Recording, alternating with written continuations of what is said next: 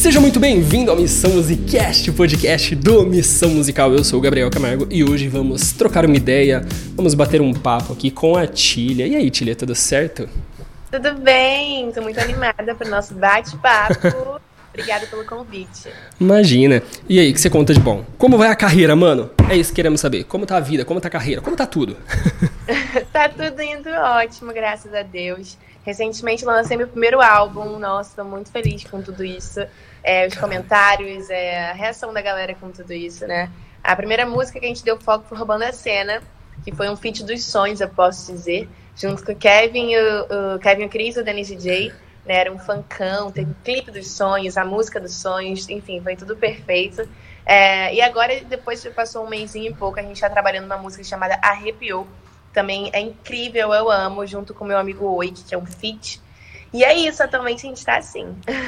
que legal, que legal. O que, que é mais massa para você uh, em trabalhar com música, de forma geral? Assim, o que, que você fala? Nossa, isso aqui eu curto muito, essa parte do trabalho em específico.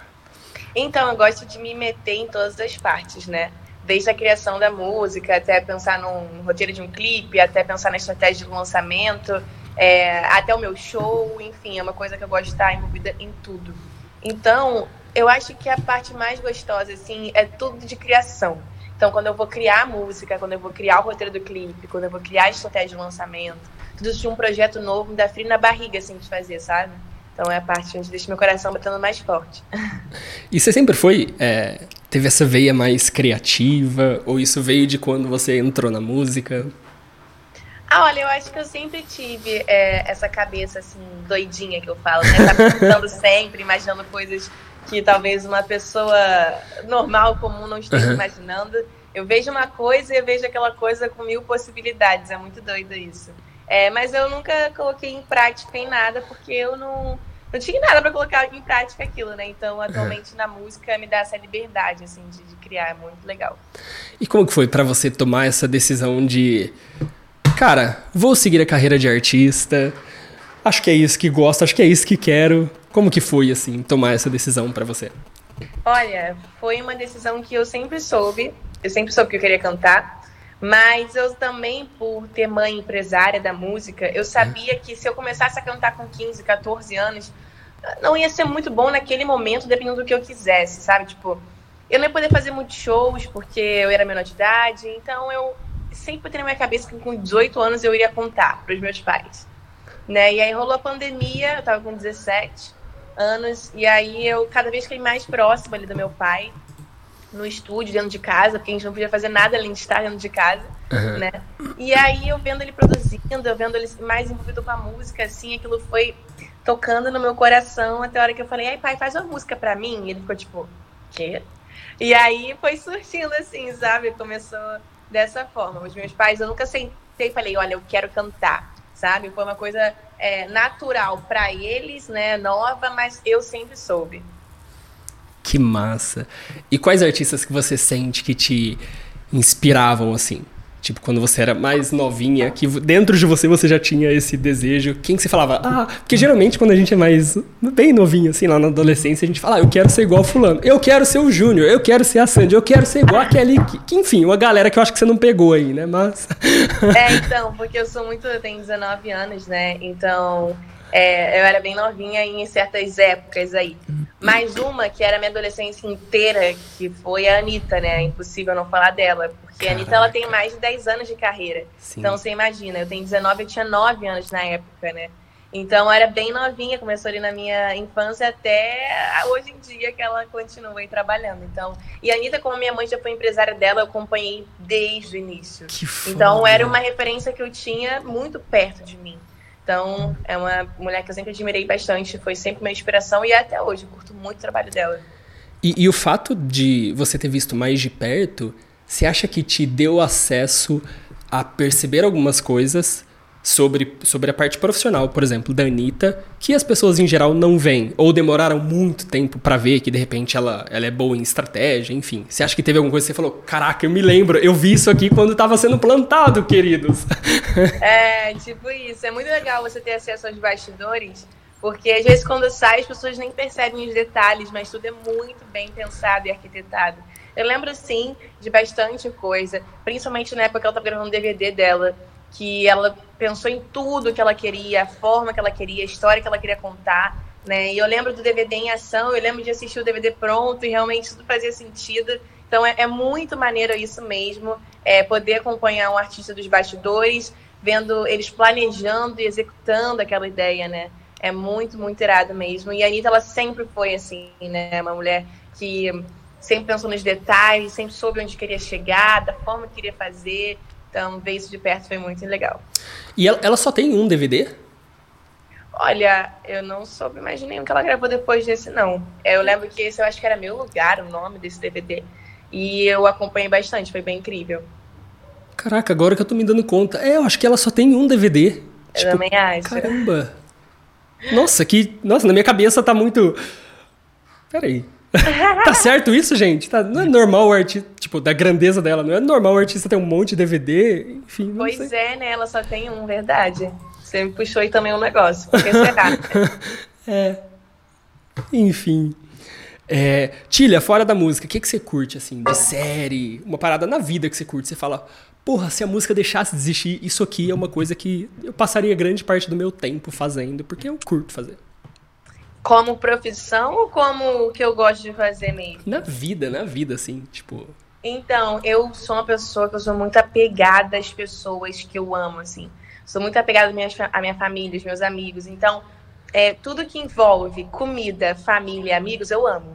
Então, se tem um churrasco com os amigos, eu tô muito feliz. Se a gente vai no cinema assistir um, um filme comendo pipoca com a minha família, eu tô muito feliz. Então, tudo que envolve essas coisas, assim, eu fico bem animada. É, mas, profissionalmente falando, se não fosse a música, eu acho que eu seria empreendedora, assim, eu teria alguma marca de alguma coisa, porque eu gosto dessa coisa de criar, de estratégias, enfim, é, de vender algum produto, porque por mais que eu seja cantora, eu estou vendendo um produto que é minha música, né? A Tilly é um Sim. produto, não é uma pessoa assim. É uma pessoa, mas ali no mercado vira mais um produto. Então, eu acho que eu focaria nisso, assim. Eu já tive uma loja de desapego com 17 anos, né? Eu queria abrir minha marca e eu vi que não tinha dinheiro para abrir, que saia muito caro da forma que eu queria. Falei, putz, vou tentar fazer de outra forma é, para chegar onde eu queria, que era na minha marca, né? Ele abriu um desapego com as minhas roupas para juntar dinheiro. Só que acabou que esse dinheiro que eu juntei foi para minha carreira musical e não para minha marca. Porque eu logo me falei, não, vou cantar logo, seja o que Deus quiser, enfim. Mas eu sempre tive envolvida assim com negócios, eu gosto. Hoje eu sou sócia da minha carreira também, né? Eu tenho empresários, mas somos sócios, todos nós pensamos e tomamos decisões juntas, assim. Então é algo que eu gosto. Que massa. E você falou de ver filme e tal. Teve algum filme que te marcou bastante, assim, que você fala, caralho, se eu pudesse passar um filme pro mundo todo assistir, assistam esse filme que é foda. Gente, olha, eu assisto vários filmes, assim. É, assistir filme é muito meu mood. Só que você falou uma coisa sobre série. Tem uma curiosidade sobre mim. Eu não consigo me prender a séries. Nenhuma série me ah, prende. pelo amor de Deus, Tilha, nenhuma. Ah, não. Nem, então, mas aí escuta. Eu sempre fui a pessoa que todo mundo, quando vai, todo mundo assiste filme, fala assim: ah, a gente vai assistir filme de quê? Aí eu falo, comédia, sempre. Eu tudo eu quero comédia, sei lá o quê. E eu já percebi que séries de comédia, comédia a longo prazo, como numa série, não me interessa tanto, não me prende. E eu fui assistir a danada de La Casa de Papel. Menino, aquilo ali eu acabei assim, ó. Eu não consegui dormir enquanto eu não acabava La Casa de Papel. E eu comecei a perceber que por séries eu consigo gostar mais de essas coisas mais suspense. Tem uma que eu amo muito também, que eu acabei muito rápido, que foi a série You. Você conhece?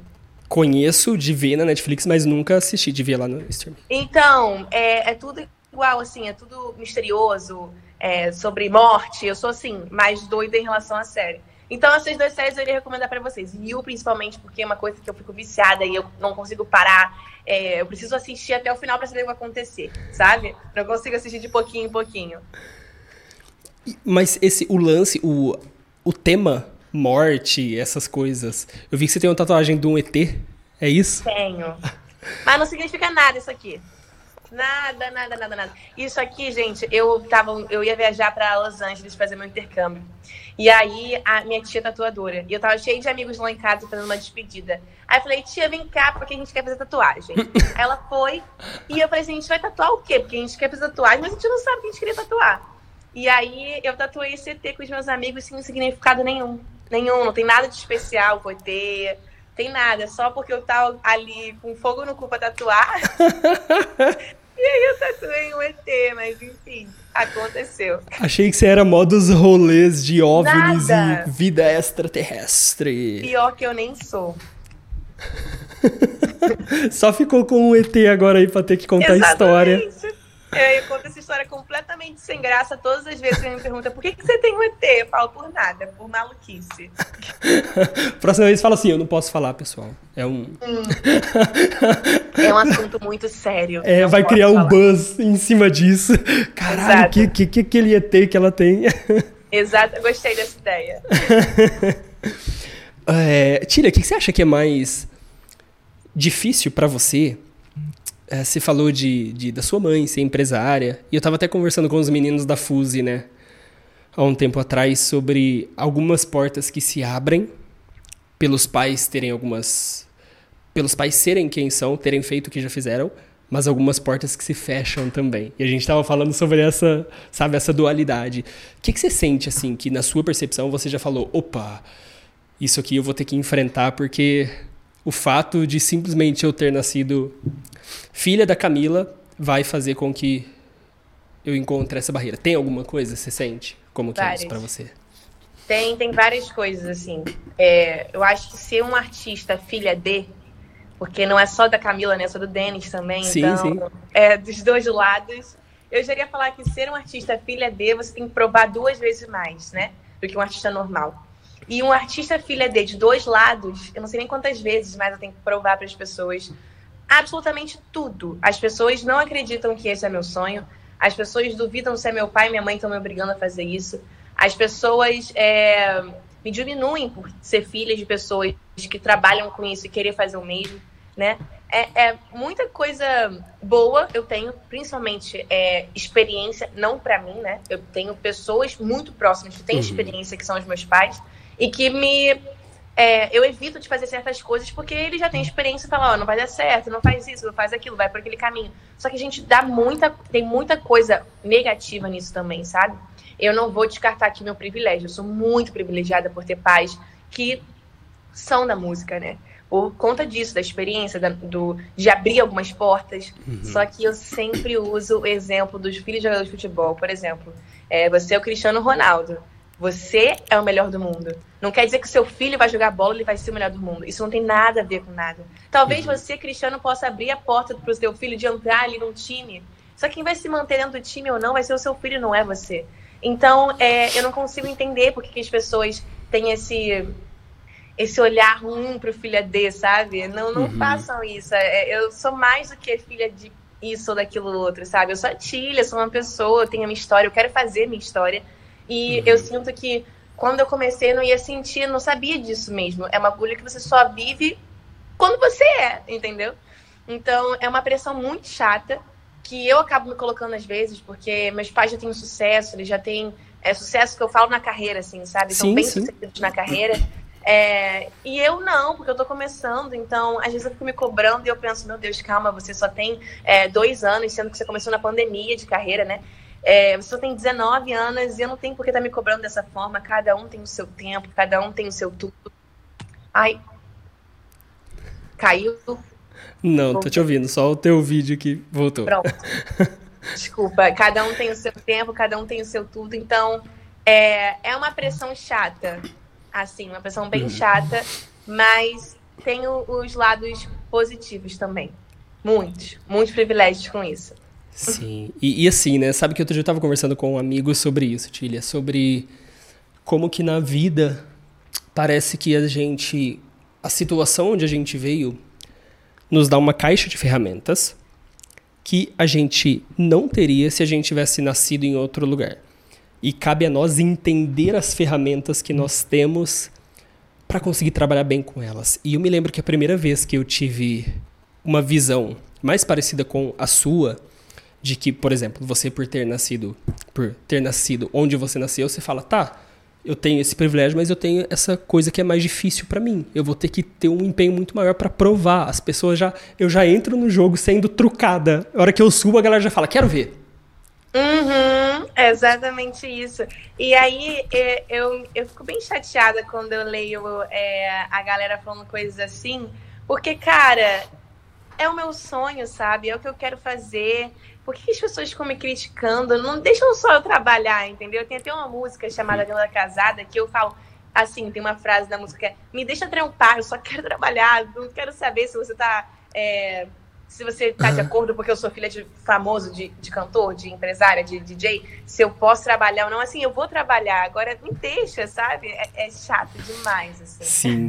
Eu me lembro que, que. Nossa, e é muito o que você falou, né? Esse lance do. Beleza, o Cristiano Ronaldo pode abrir as portas pro filho dele é, entrar em campo e jogar um jogo. Só que o Cristiano Ronaldo não vai marcar gol pro filho dele. Não tem como. É isso. É o filho que vai fazer acontecer. Se o filho não parar, se dedicar, trabalhar, estudar, é, treinar ali no futebol, ele não vai ser igual o pai. Não existe sim. isso, né?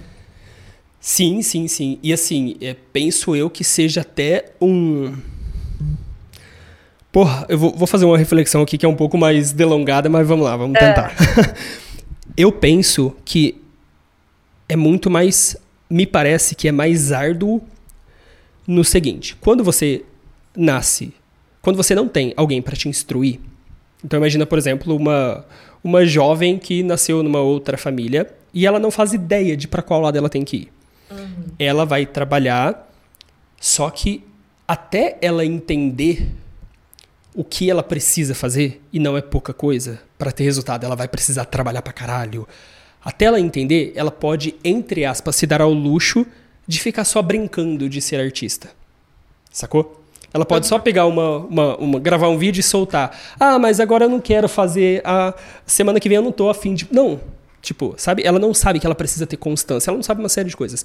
Quando você tá trilhando um caminho que de alguma forma tem alguém que sabe como funciona, a impressão que eu tenho é que a cobrança é maior no sentido de, ah, hoje eu não af... tudo bem. Se você não fizer, você sabe que não vai ter resultado. Você precisa fazer A, B, C, D e E. Então, a impressão que eu tenho é que na real é, parece que você o fato de você saber qual é o caminho, você já precisa de muito mais garra para conseguir trilhar o caminho. Porque a maioria dos artistas, a hora que eles descobrem um caminho, eles falam: "Ah, então não quero". Então, obrigado. É. Ah, vou ter que fazer isso? Ah, não, então deixa, eu vou fazer faculdade, então. Vou fazer outra coisa da vida, sabe? Sim, é porque realmente o caminho não é fácil. Não hum. mesmo, é muita coisa que você tem que fazer. É, esse é um tipo de papo que eu tenho, inclusive, com a minha mãe, né? Porque ela sabe o caminho. Eu achava que eu sabia o caminho, tá? Pra ser sincera, porque acompanhei ela fazendo tantos artistas. Só que quando é com você, é outra coisa, é outra parada, entende? E às vezes a a pessoa que fala que o caminho é difícil é porque sentiu preguiça, a pessoa que fala que o caminho é difícil porque não está disposto a ter que passar por coisas que temos que passar, críticas, essas coisas, né, infelizmente. É... Ai, meu Deus. Enfim, é... então eu converso isso com a minha mãe, porque às vezes ela coloca, tipo assim, eu já te falei isso, você. E às vezes ela. Meus. Calma aí, rapidinho, deixa eu só avisar. Desculpa. Imagina. Só. Será que a vida adulta é isso, gente? É pagar boleto e rejeitar a ligação de São Paulo? Ah! aconteceu a mesma coisa com a Lari. Fica tranquila, Tilha. Uó, isso. Acho que agora vai. E olha que eu botei naquele modo luzinha. Ai, minha câmera virou. Foi. Aê. Eu não lembro o que eu tava falando. Ah, você tava dizendo que você achou que você sabia como era o caminho. Isso. E que... Isso, eu, eu achei que eu soubesse como ia ser o caminho, só que muitas coisas a gente descobre na hora porque é com você, entendeu? É um outro peso. Uma coisa é você falar para uma pessoa que, ah, você tá passando por isso, ah, tadinho, sei lá o quê, tananã. Mas uma coisa é você sentir tudo isso. Então, às vezes, eu até falo pra minha mãe, calma, segura, porque a minha mãe às vezes coloca uma pressão, tipo, você já deveria saber disso. Eu falo, eu entendo que eu sou sua filha, eu entendo que eu tô nisso há muito tempo escutando você falando, mas quando é comigo é diferente. Então, muitas coisas são novas, entendeu? Então, calma, sem pressão, porque às vezes essa pressão vem de perto mesmo, entendeu? Às vezes não é só do público, às vezes as pessoas que estão do meu lado diariamente, da minha mãe, do meu pai, muita pressão minha também, eu me coloco. Então, a gente tem que ter calma, assim, para não pirar. É foda, né? E eu tava há um tempo atrás conversando com, com um amigo o pai dele é empresário, não é do ramo artístico, é, enfim, do ramo de veterinária. E aí a gente, a gente tem jornadas muito diferentes, assim, sabe? Ele e eu. E foi a primeira vez que eu lidei com esse outro lado, sabe? Porque olha só que interessante. Pelo caminho que eu trilhei, eu sempre pensei, caralho, mano, eu não tive alguém. Por que, que alguém não me abre a porta? Caralho, é difícil pra cacete, sabe? Tipo, criar algo. Enfim eu vim por essa via. E eu pensava, nossa, é muito difícil. Se eu tivesse tido algum contato, seria mais fácil, só seria um mar de rosas. E uma vez eu estava conversando com esse amigo meu, e eu perguntei para ele, cara, que, que, quais são os obstáculos assim da tua vida profissional? Hoje ele é empresário também. E ele falou assim, cara, meu maior obstáculo é não ficar na sombra do meu pai. Aí eu falei, como assim? É exatamente isso. Aí ele falou assim, cara, você sabe o que é alguém ligar na sua casa ou você ligar para alguém e precisar se identificar, eu sou o fulano, filho de. Sabe? Tipo, a galera ligava na casa dele, ah, ah é, sabe? Sempre ele tinha que se identificar como sendo filho do, do Paulo, que é o pai dele. Eu falei, caralho, eu nunca passei por isso. E ele falou, cara, é uma pressão muito grande. Meu pai nem fala nada para mim. Só que a impressão que eu tenho é que eu já fui jogado no, na primeira divisão para jogar assim, sabe? Eu queria poder errar mais, eu queria poder ser mais anônimo, eu queria poder, sabe? Eu queria poder começar do começo. Eu não, não queria ter que entrar já no meio do campeonato e a galera gritando. E eu falei, caralho, eu nunca tinha pensado nisso. É exatamente isso.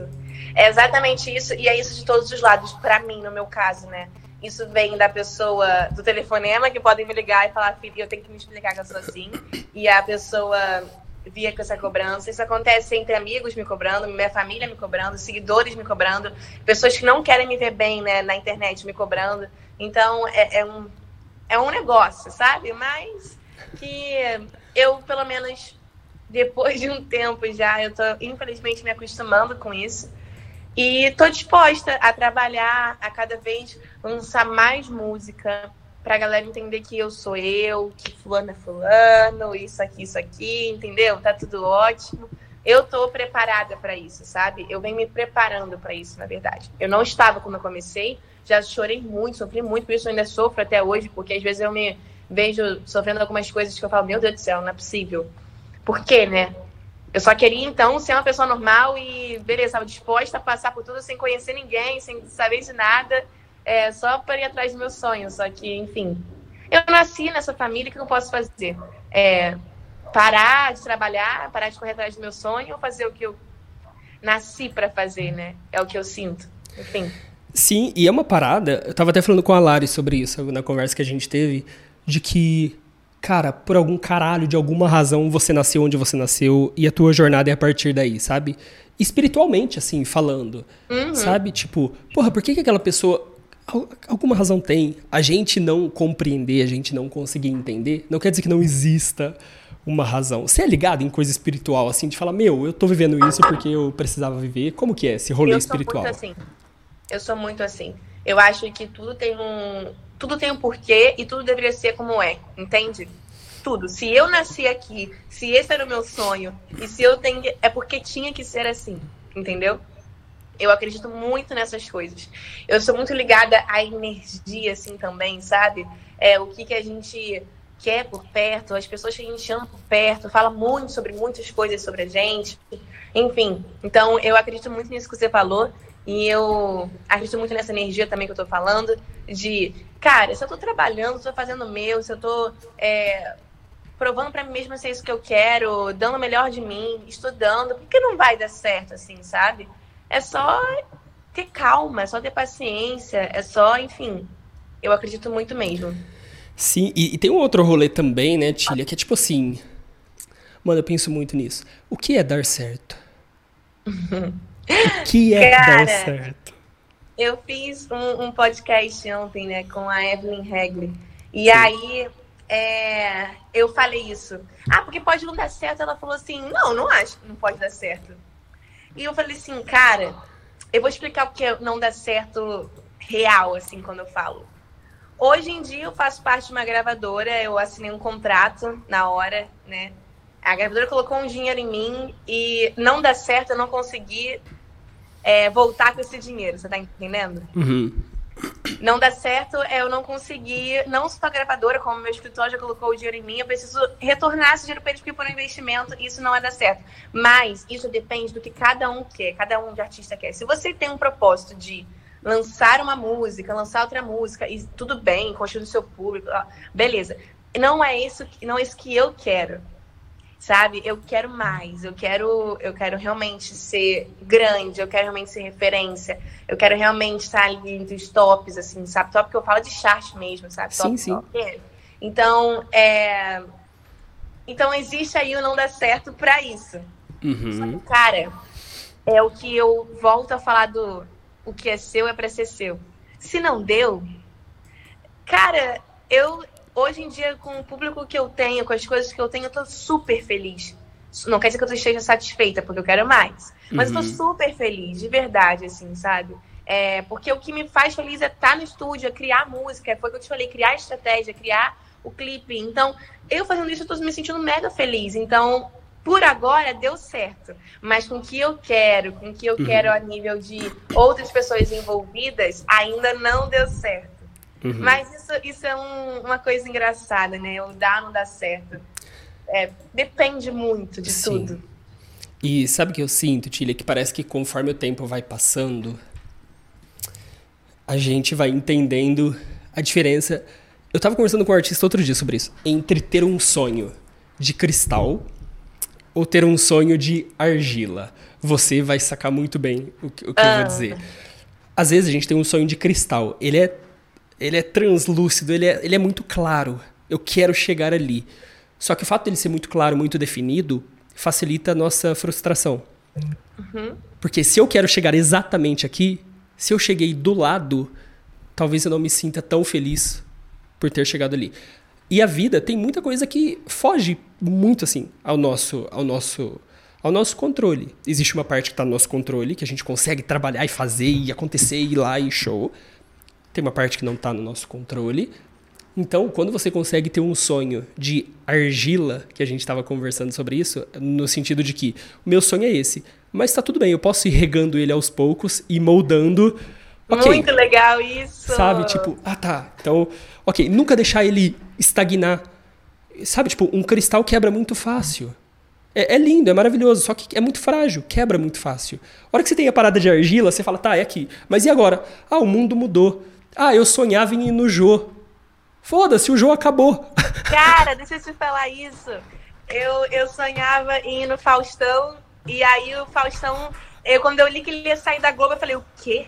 Como Devolve assim? meu sonho, Faustão! Eu assim, como assim o Faustão acabou? Eu tô assim, devastada. Aí ele apareceu na Band. Eu falei, beleza, ufa, ainda posso ir no Faustão. Aí eu sonhava ir no encontro com a Fátima Bernardes. A Fátima Bernardes saiu do encontro. Gente, eu juro, eu queria morrer. Mas é exatamente isso. Vou morrer por isso? Não. Eu amei essa, essa definição de sonho de cristal, sonho de argila. Eu gostei muito, me identifiquei bastante, verdade. Vou levar isso pra vida. E, e, é louco, né? Porque você pensa, por exemplo, pô, aí você vai construir, você vai crescer, aí teu canal vai crescendo, você vai ganhando prêmio, por exemplo, do YouTube, do TikTok.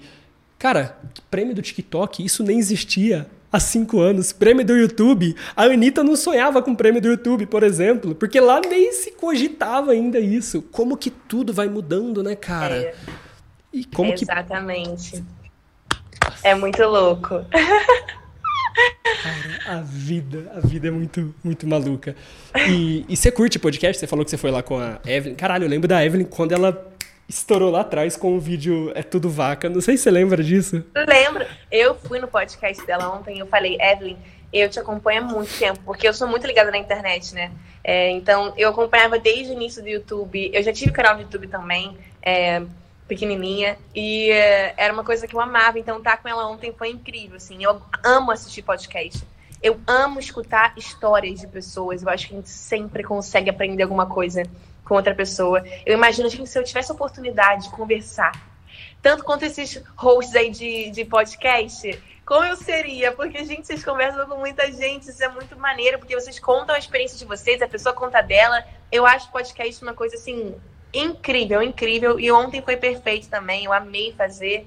É, foi muito legal mesmo. Que foda, que foda, cara. É, é realmente eu, eu, sinto que é um privilégio grande. Cara, e a Evelyn nossa, é louco lembrar, porque acontece isso com você também. Você começa a lembrar das músicas que você ouvia, dos vídeos que você via.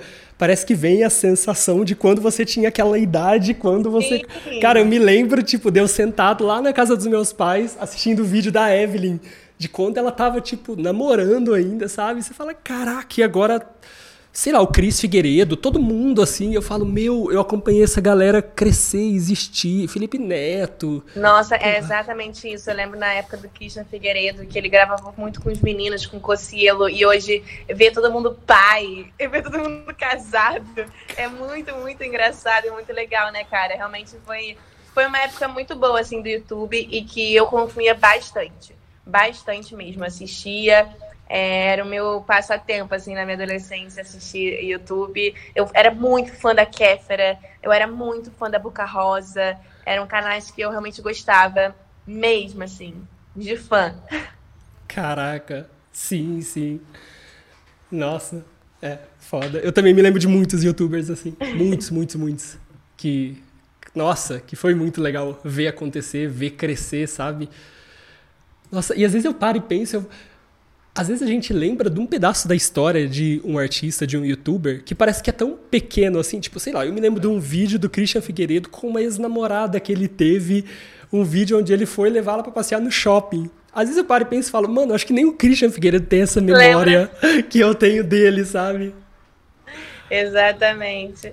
Épocas dos daily vlogs. Caralho, isso foi muito febre no YouTube. Muito, muito, muito, muito. Como que chamava a cachorra da Kéfera? É a Vilma Tereza. Ah, é a Vilma. Ai, eu amava, Sim. juro.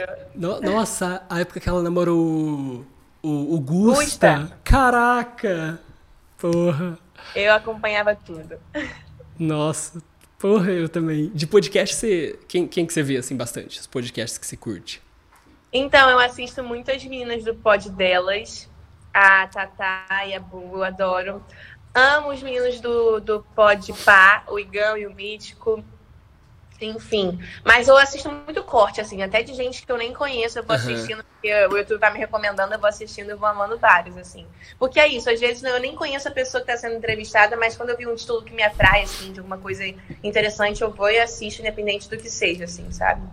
Sim, sim. E você sente que você consome mais conteúdo para se instruir ou para relaxar? Ah, é bem dividido isso, viu? É. É, porque eu acho que quem. Poxa, a gente tá com. Um, não sei nem explicar, o telefone ele te dá tudo, né? Então você usar só para se divertir, se relaxar e não para poder aprender alguma coisa é, seria muita burrice, assim, sabe? Uhum. Então eu gosto de fazer os dois, assim. Eu tento dividir o meu tempo, até porque eu trabalho também no telefone, né? Então é uma coisa bem louca. Sim. E assim, é, você tem, você tem 19 anos, né? Eu tenho 32 a gente não tem uma geração de diferença, mas a gente tem uma boa diferença. Como que foi para você? Você já cresceu com o celular com tudo na mão, certo? Você já foi, tipo, da, você já pegou tudo assim, tipo, quando eu me lembro de, de deu na escola, não tinha celular. Saca? E eu vejo quanto é. a minha galera se sente pressionada, ansiosa, etc. Você se sente também, tipo, ansiosa? Parece que o mundo tá correndo? Ou para você você já veio chipada para lidar com isso de uma forma natural, saca? Não, eu acho que eu peguei bem a transição ali, porque eu lembro de começar com telefone quando eu era do quinto, sexto ano da escola. Tem gente que tem telefone desde o primeiro, hoje em dia. Uhum. Ou até antes, né? Então eu acho que eu peguei bem essa transição. Eu, eu comecei a ter telefone bem no iPhone três ali, sabe? Era uhum. bem, bem no início mesmo, mas eu era um pouco mais velha. Por exemplo, hoje meu irmão, ele vem com, com um iPad e é isso, entendeu? Ele já ele tem três anos. Caralho. Então ele já tá tendo contato com aquilo. Eu não tinha isso, por exemplo. Então, é, a internet realmente é tudo muito rápido, né? Isso com certeza desenvolveu alguma coisa em mim, porque eu tenho bastante ansiedade mesmo, assim, sabe? Infelizmente, porque não acho nada bom nisso. É, é, tudo muito rápido, tudo passa muito rápido. Eu trabalho com arte, então com música, às vezes é muito desgastante você demorar tanto tempo para fazer uma coisa. Por exemplo, eu lancei meu álbum, que eu demorei uns oito, nove meses para fazer. No dia seguinte, as pessoas perguntaram quando vem álbum novo. Eu falei, como assim quando vem álbum novo, gente? As coisas não podem ser tão imediatas assim. Cada vez mais uma música vai encurtando pelo tempo do TikTok. Isso é desesperador, assim, sabe? É uma realidade que a gente tem que entrar. É, se tá o TikTok bombando, eu vou fazer música pro TikTok, vou. Mas ficar se prendendo a isso é muito chato, assim, sabe? É, e infelizmente eu acho que isso influencia, sim, na forma que tá vindo essa. É, como a galera da minha idade tá hoje em dia, também como as crianças estão vindo, enfim, é uma loucura. Sabe que outro dia eu tava vendo alguém comentar, acho que foi em podcast também. Não lembro se foi algum pensador, algum, algum filósofo contemporâneo, comentar que viu, acho que foi o sobrinho, ou enfim, alguém da família, mexendo numa revista. E era novinho, assim, tipo, dois anos. Aí o menino tentava dar zoom na revista. Saca? Olha aí. Tipo, você fala, Olha aí. caralho, mano. Que loucura, né? Sim, nossa, é muito diferente. Eu vejo a infância da minha sobrinha, por exemplo, e eu vejo a minha. Nossa, eu passava tanto tempo na rua. Você também era muito rueira, Eu era, assim, de desses. Eu era muito, muito, muito. Nossa, minha mãe me tirava 8 horas da noite do parquinho. Tilha, chega, vai tomar banho que amanhã tem escola. Era assim, eu gostava muito de brincar mesmo, assim. E é uma coisa que realmente a gente não vê mais, né? Eu acho que a minha galera foi a última a fazer isso. Juro, de, dos adolescentes estarem na rua e tal, porque hoje em dia, quando eu vejo, assim, uma prima minha de 14, 13 anos, é só essa coisa online, é, é enfim, é triste de alguma forma, mas é a nossa realidade hoje em dia. Tomara que essas adolescentes e crianças tirem o celular para muitas coisas positivas, né? Que ele consegue trazer também. Enfim, é preocupante. Sim, sim. O que, que você curtia brincar quando você era bem pequenininha? Quais Eu eram suas adorava- brincadeiras favoritas? Eu adorava essas coisas de correr. Então, pique-pega, pique-esco- pique-esconde, os pique-tudo, pique-bandeira.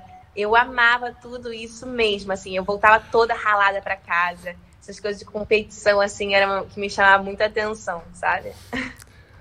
Nossa, eu tinha uma brincadeira. Será que, que, que você cresceu no Rio de Janeiro? Uhum. Será que. Devia ter também, não sei o nome que era. Aqui era uma brincadeira que a gente chamava de Estrela Nova Cela. Ah, era uma que assim, uma pessoa ficava agachada, aí você passava e pulava ela, assim, tipo. Ah, Ah, não é possível que aí não teve, cara. Era a brincadeira mais legal do mundo. Aí você falava estrela, nova cela e batia, tipo assim, ficava um agachado, aí o outro pulava por cima. E aí tinha algum desafio pra fazer. Caralho. Ah, não, gente. não, eu não lembro dessa aqui. Você reconhece as que eu falei? Pique-bandeira? Sim, sim, sim, sim. Ah, tá. Os piques você reconhece, que bom. Ai, mas essa eu não conhecia, não. Nossa, pelo amor de Deus. Ah, não. Será que não tinha ou será que acabou? Meu Deus. Acabou, é muito bom. Será que acabou? será que acabou a brincadeira, galera? Foi substituída pelo TikTok? É Deu- tipo isso. Deus tirou do mix de produtos da vida. Galera, essa brincadeira não existe mais. Agora entra TikTok. Meu Ai, meu Deus. Deus do céu. E você curte bastante TikTok ou você ainda acaba ficando bastante tempo no YouTube? Como que é? Não, eu, eu preciso falar que eu me rendi ao TikTok, gente. É, eu passo bastante tempo lá, assim. É, é, eu fico chocada como o aplicativo tem uma inteligência bizarra. Ele sabe que eu quero assistir, ele consegue entender tudo que eu sinto, que eu acho. Isso é muito louco. É, enfim, eu, eu consumo bastante TikTok, mais do que o YouTube. Eu acho que eu dei essa trocada aí. Quantos dias, quantas semanas você ficou presa na trend do vai colocar o sapato? Menino, eu tava louca pra fazer isso com meu irmão, mas ele tem três anos, acho que ele não ia entender. Eu tava caçando um irmão aí, pequeno, de qualquer coisa pra eu fazer. Eu queria saber qual seria a reação. Mano, muito boa essa trend, né? Muito. Olha que coisa aleatória, né, cara, que viraliza. Muito, muito. Mas, cara, Loucura. eu fiquei muito tempo naquilo. Porque era muito legal ver as reações de, de, de cada um diferente, né? Engraçado demais, eu gostei muito também. Muito. Cara, e, e é louco, será que. Acho que foi a primeira trend que eu peguei, assim, no TikTok. Teve alguma outra que foi muito legal, assim? Que eu entrei no TikTok faz pouco tempo também, assim, pra. Então, eu viralizei no TikTok com uma trend que era assim: conheço ou não conheço? Você escrevia aqui, né? Conheço, não conheço. Você botava uma barrinha, você ficava no meio. Aí começava as músicas, você ia pro lado que você conhecia ou que você não conhecia. E a gente fez isso com as músicas do meu pai. E a gente fez esse challenge, parte 1, 2, 3, juro, foram umas 200 partes de música. E todos viralizavam, assim, era muito legal. Eu pegava um milhão de likes muito rápido, de, de views também, assim. Foi, foi uma coisa que foi bem no início do TikTok. mas que viralizou bastante, assim. Foi bem legal. Caralho, eu vi algumas dessa, mas eu, eu vi de música também. Mas eu vi umas de, de situações da vida check, assim, sabe? Tipo, aí tinha, por é. exemplo, cinco amigas, e aí, tipo, ah, já fiquei com dois na balada. Aí, é. então, essa, essa do conheço, não conheço, já fiz, não fiz, bombou bastante. Que massa. E você curte fazer essas, essas. produzir esse tipo de conteúdo? Olha, não é algo que eu acordo e falo, vamos, vamos fazer. Não, mas acaba que às vezes quando eu acho engraçado, eu quero reproduzir. Isso acontece. Sabe? Sim. Mas gravar TikTok eu gravo mais como diversão mesmo, não como ai, é o meu trabalho e tal, porque tem gente que trabalha realmente com isso, né? Sim, sim. Nossa, e, e, é diferente, né? Porque pelo menos a hora que eu lembro das coisas antigas do YouTube, dos vlogs, ah, não sei, parece que a cada dois anos assim, o jogo inteiro muda. De repente é podcast. Uhul, agora todo mundo em podcast. Sabe? Passou dois anos e agora? O que, que vem? Aí, nossa, não sei, parece que muda o mundo digital, assim, sabe? É, muda tudo muito rápido e a gente tem que se adaptar às coisas muito rápido também. Porque você tá, tá entrando no TikTok agora, só que daqui a pouco pode ser que vá surgir outra coisa e você ainda tá no TikTok porque você entrou agora, entendeu? E eu já entrei há dois anos e eu tô tipo assim. E aí, cadê o próximo, sabe? Porque é tudo muito rápido mesmo, é muito louco. E como que você lida, por exemplo, com essa questão das coisas serem rápidas, no sentido de, pô, de repente eu fiz uma trend há dois anos e bombou, e agora eu tô fazendo trend, tô produzindo conteúdo, mas não está indo tão bem quanto foi lá atrás. Isso é uma preocupação que você tem, que te chega, ou simplesmente você toca o foda-se e fala, meu, só tô aqui postando? Ah, não, porque no TikTok eu acho que o TikTok é um dos aplicativos mais legais e justos assim, de entregar o seu conteúdo, mas no Instagram eu já desisti faz muito tempo. Eu acho que o Instagram realmente, aquele algoritmo dele não faz sentido nenhum. A forma que ele entrega, deixa de entregar, é um saco. E se eu ficar me prendendo naquilo, eu ia começar a ficar doente de verdade, porque eu já tive muitas curtidas por foto, eu tive poucas curtidas por foto, e se eu ficar noiada no. Cadê meu engajamento de antes? Eu vou realmente ficar doida, entendeu? Então, no Instagram, eu liguei o foda-se, seja o que Deus quiser, porque eu continuo postando, continuo fazendo conteúdo pra lá, mas eu não me fico ligada mais nos números, assim, sabe? Porque é algo que realmente eu percebi que não é pessoal comigo. Eles hum. fazem isso mesmo, entendeu? Eu não sei nem se eu pude estar falando isso aqui assim. Bom, é o que eu acho. Uhum. Sim, sim, sim. É. Mas tem muita gente que pensa isso. Eu já vi várias pessoas falarem isso, assim, sabe? Tipo, ah, não sei, parece que é a regra do jogo, na quadra chamada Instagram, as regras são aquelas, sabe? É exatamente isso, é muito chato. Mas acontece. É. E, e na parte musical, assim, o que, que, que, que você curte fazer do ser artista? Quais são as tarefas que você mais, mais, mais curte, assim? Tipo, você falou da parte criativa e tal, mas... Ah, cantar, com, compor, o que que... Tá em estúdio. Eu amo ambiente de estúdio. Eu amo sair com guias. Né? É, a guia é a música antes de ficar pronta, né? Eu amo ter guia, ficar viciada nas minhas próprias músicas, voltando toda hora. Essa sensação é muito boa, assim, sabe? Você ir pro estúdio, você fazer uma música, você sair com a música e, estar tá animada com ela é uma coisa que eu gosto bastante. Quantos por cento você acha que a música ela atende a tua expectativa pessoal?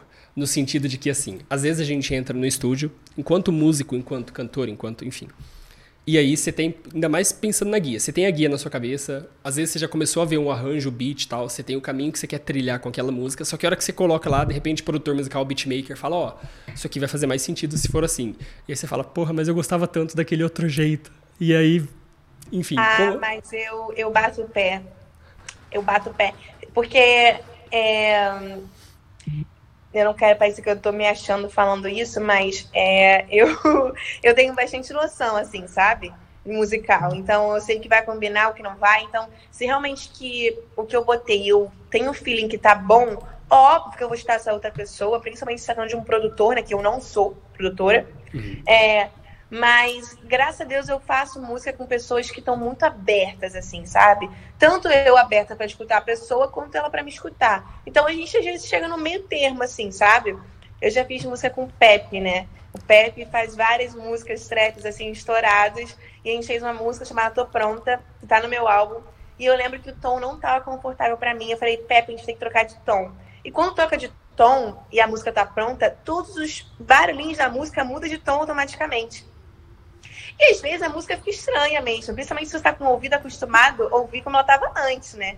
E eu falei, Pepe, e ele falou, Tia, isso tá horrível. Você vai ter que cantar no outro tom. Eu falei, Pepe, mas esse tom não tá bom pra mim, escuta. E a gente foi se acostumando com o tom novo. E aí manteve nesse tom que é o de hoje em dia, o novo, que a gente nem lembra como era o antigo mais. Mas, enfim, é muito costume, é muito vício né, de cada um. Então você tem que estar disposto para estar de ouvido aberto para todo mundo somar na ideia junto.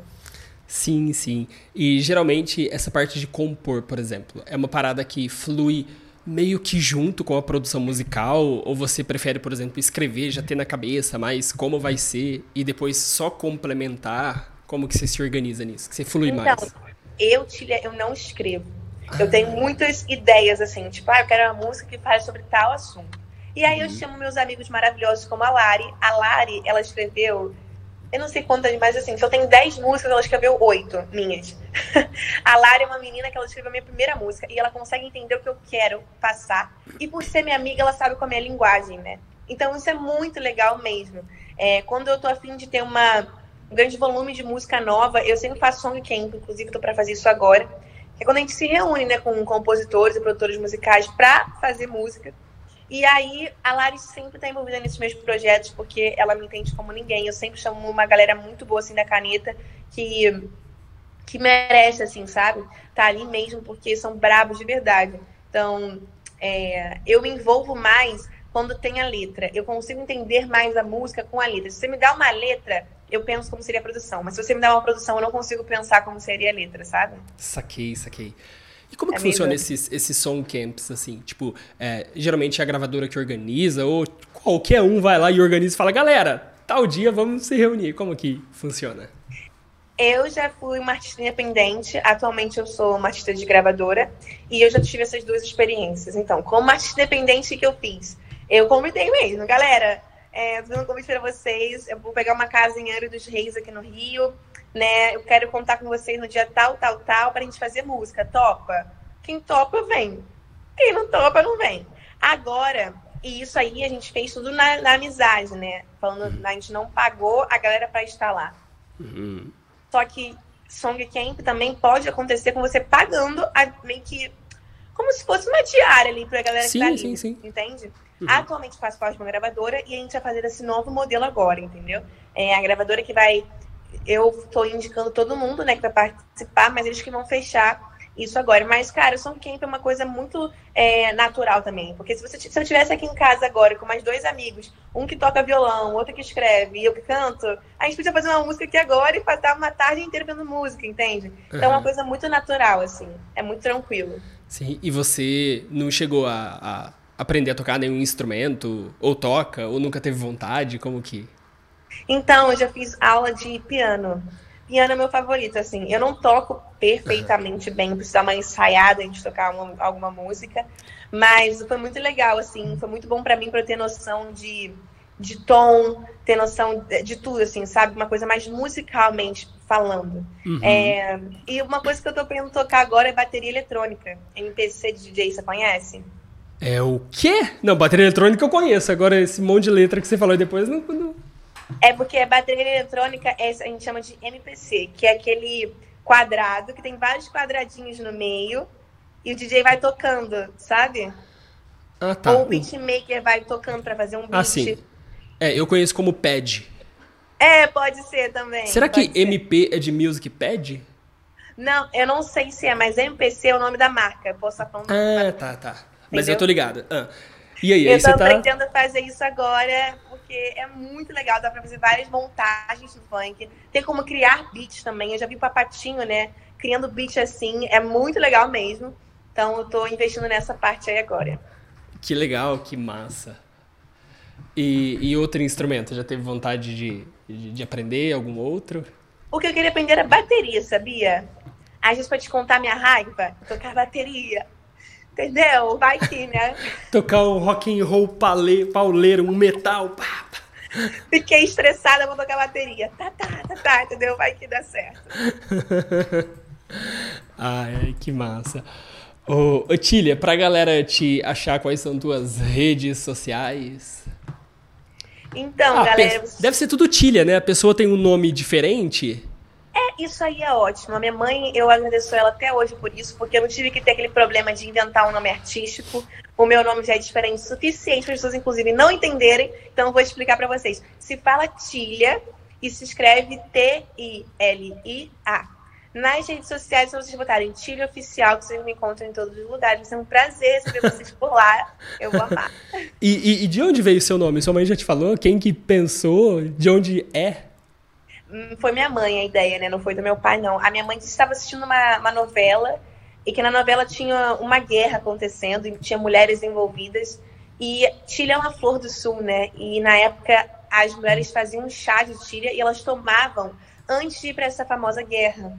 E aquele chá dava força para elas, né? E minha mãe gostou desse, desse significado e resolveu colocar Chile. Que foda, que foda. E você sente que condiz com a tua personalidade?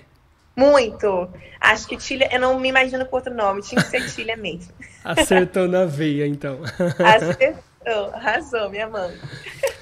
Tilha, muito obrigado pelo papo, curti demais te conhecer. Nossa, o dia que eu troquei ideia com a sua mãe, ela falou sobre, sobre você, sobre a decisão de, de cantar. Nossa, foi muito legal e eu fiquei curioso para trocar uma ideia contigo e que legal estar tendo essa oportunidade. Muito obrigada pelo convite, amei bater esse papo com você. A gente falou coisa aqui que eu nunca falei com ninguém, assim, em, em público, né? Que depois uhum. vai para público, então eu tô bem animada. Muito obrigada mesmo. Pô, que legal. Portas abertas aí sempre que você precisar, sempre que você quiser divulgar trabalhos novos, seja muito bem-vindo aqui no Missão Musical. Obrigada. Um grande beijo e desejo todo o sucesso do mundo para você, Tilly. Pra gente. Obrigada. Um beijão. Tchau, tchau.